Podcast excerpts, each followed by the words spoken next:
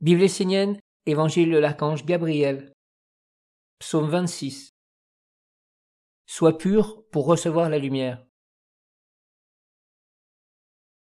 Si dans ta vie tu éprouves une sensation de joie, de paix, de bonheur, de clarté, et si elle devient une lumière de compréhension qui éclaire ta vie, apprends à garder cela en toi le plus longtemps possible, à vivre avec cela, à le cultiver.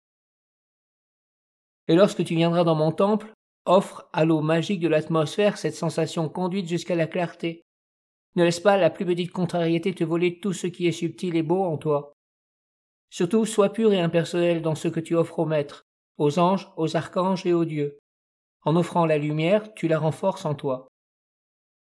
La première offrande est le respect de l'enseignement, c'est-à-dire la juste application de la discipline.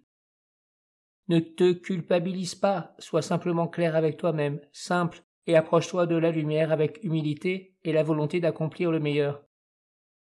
Le premier enseignement de l'eau est la pureté. Il ne s'agit pas uniquement de la pureté de l'homme, de son intention, de son cœur et de sa vision, mais aussi de la pureté du monde divin en l'homme. Place la pureté comme fondement de ton approche de ma source de lumière. Pense à la réceptivité, pense à ce qui te fait compte dans la vie. Sans pureté dans la réceptivité, rien de vrai ne peut être obtenu. Que soit pure ta réceptivité et tout le reste sera fécondé et empli par l'union de cette pureté avec le monde divin. Pure tes échanges, pure tes sensations, pure tes compréhensions. Alors tu découvriras ma présence en toi comme source de la nouvelle naissance dans la fécondation et la créativité de lumière. Dans l'atmosphère de mon temple, sens toi ouvert, subtil, doux, silencieux, et efforce-toi de te nourrir de lumière. Garde en toi les sensations les plus fines et cultive-les dans ta vie quotidienne afin de les enraciner dans ta conscience. Ces souvenirs nourriront ma présence en toi et purifieront l'eau du lac de ton âme.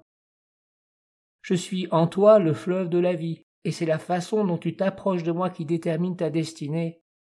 Celui qui cultive l'indifférence recevra l'indifférence. Celui qui cultive l'amour de l'enseignement sera entouré d'amour.